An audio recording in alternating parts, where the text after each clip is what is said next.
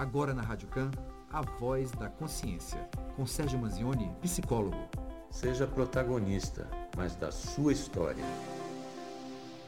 Bom dia, Sérgio. Bem-vindo mais uma vez ao nosso Café Duplo.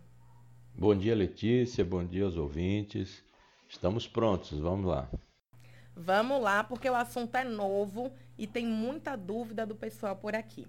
É, em, por falar em, em, em, ser um assunto novo, tem gente aqui perguntando é, se esse medo que sentimos, sentimos, se ele já consta aí em alguma literatura ou na psicologia ou na psiquiatria, já que é um medo tão novo. Não, o que a gente tem é um estudo recente da National Library Medicine fez um estudo com 500 casos de depressão em 2020 e o resultado é que eles apontam como resultado é que a depressão gerada de lá ou ela estava causada diretamente pelo medo do coronavírus ou então foi agravada por esse medo. Mas não existe uma classificação específica, até porque os sintomas, tudo isso tem a ver com, com ansiedade, pode gerar aí um transtorno de obsessivo compulsivo, um toque.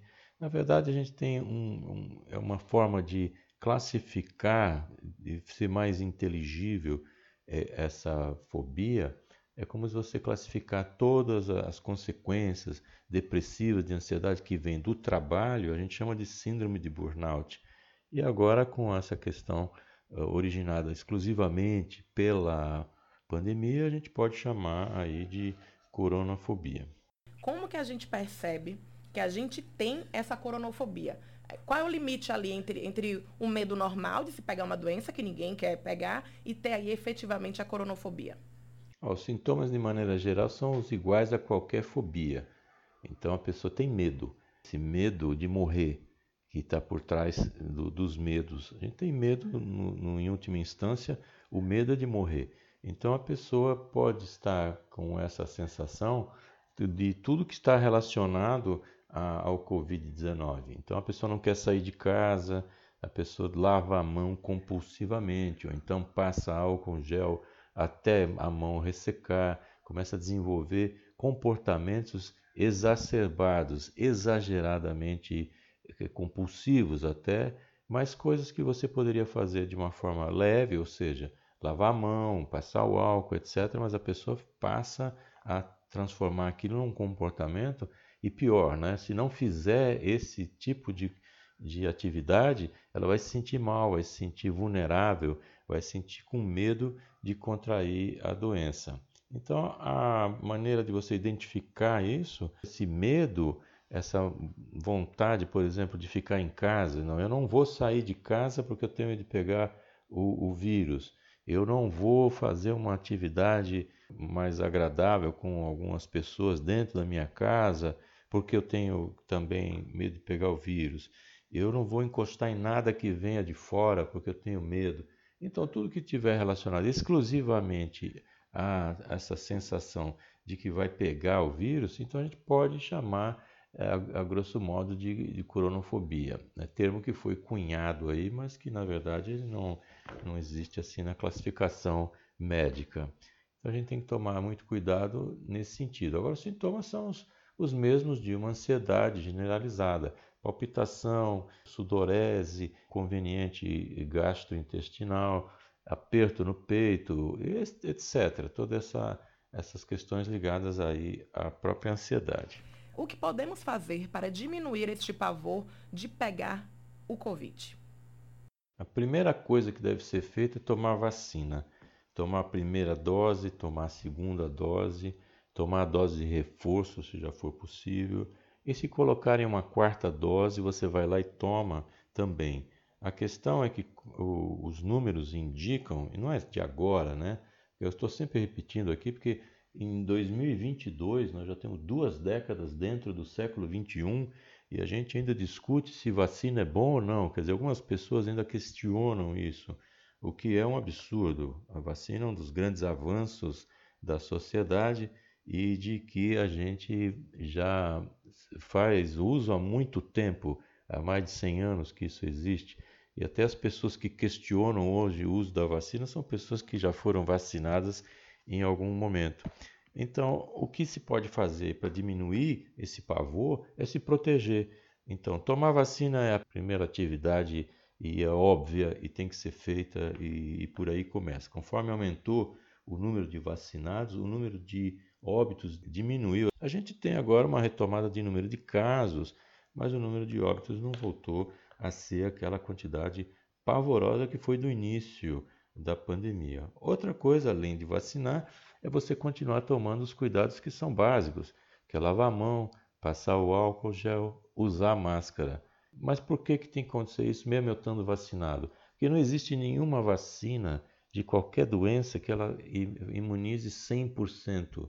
Você tem um grau de imunização altíssimo e que vai fazer com que você desenvolva anticorpos. Por isso que as formas mais pesadas da doença, elas não vão existir porque dentro você já está preparado. Quando a doença vem, você já tem uma, uma proteção contra ela. Você não vai esperar ainda para desenvolver a proteção. Não, ela vê, você já começa a combater. Então, essa é a ideia. É basicamente seguir os padrões que já estão estabelecidos aí já desde 2020. Tem gente aqui falando, inclusive, sobre essa questão da vacina, Manzioni.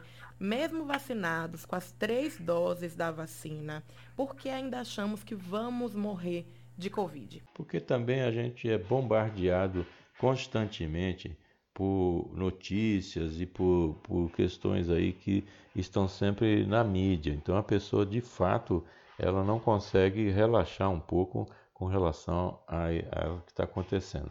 Claro que a gente tem que tomar cuidado. Agora, com três doses de vacina, você não tem que ter medo de morrer, porque os, os casos eh, reduzem-se absurdamente e os casos graves eles são praticamente zerados para quem tem três doses de vacina. Então não tem que ter medo. Agora tem que continuar naturalmente a tomar cuidado, a fazer a proteção, porque ainda o vírus está circulando numa velocidade alta esse Ômicron, que é uma variação, uma variante, ele circula numa velocidade muito alta e a transmissibilidade dele é muito alta também, mas a letalidade é mais baixa. Então, a gente deve seguir os padrões que são básicos e esse medo, a tendência é sumir, porque estando protegido eu não preciso me preocupar, né?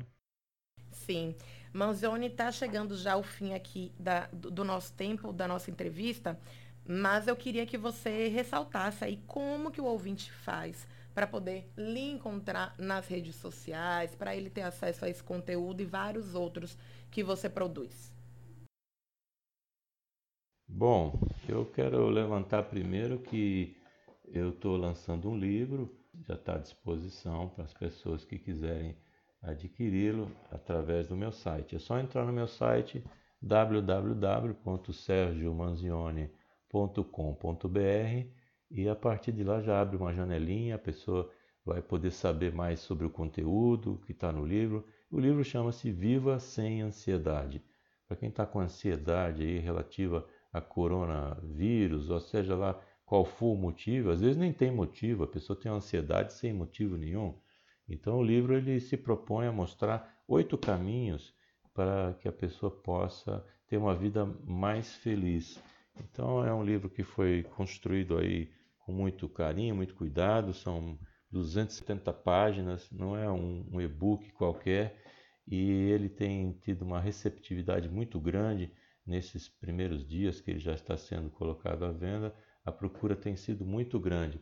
Então eu convido as pessoas a fazer uma visita ao meu site, que naturalmente vai ser encaminhado aí para o, o, o livro.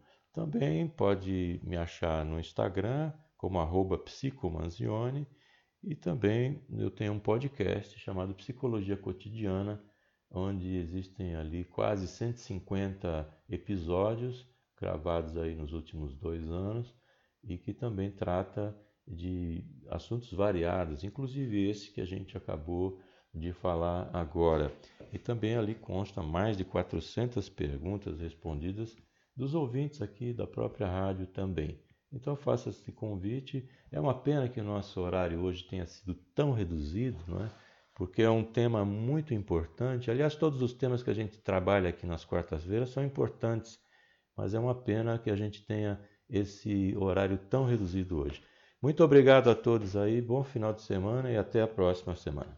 Manzioni, é, vamos falar sobre o seu livro na semana que vem? A gente sempre tem uma semana temática, né, que vai ser a semana que vem, para a gente abordar um pouquinho sobre esses oito passos que você citou, para o pessoal entender um pouquinho mais o que é que tem nesse e-book? Tá certo, vamos lá. Eu nem chamo de e-book, nem chamo de e-book, chamo de livro digital, porque e-book está tão desgastado que a gente faz livro. Mas vai ser um prazer sim. Muito obrigado aí.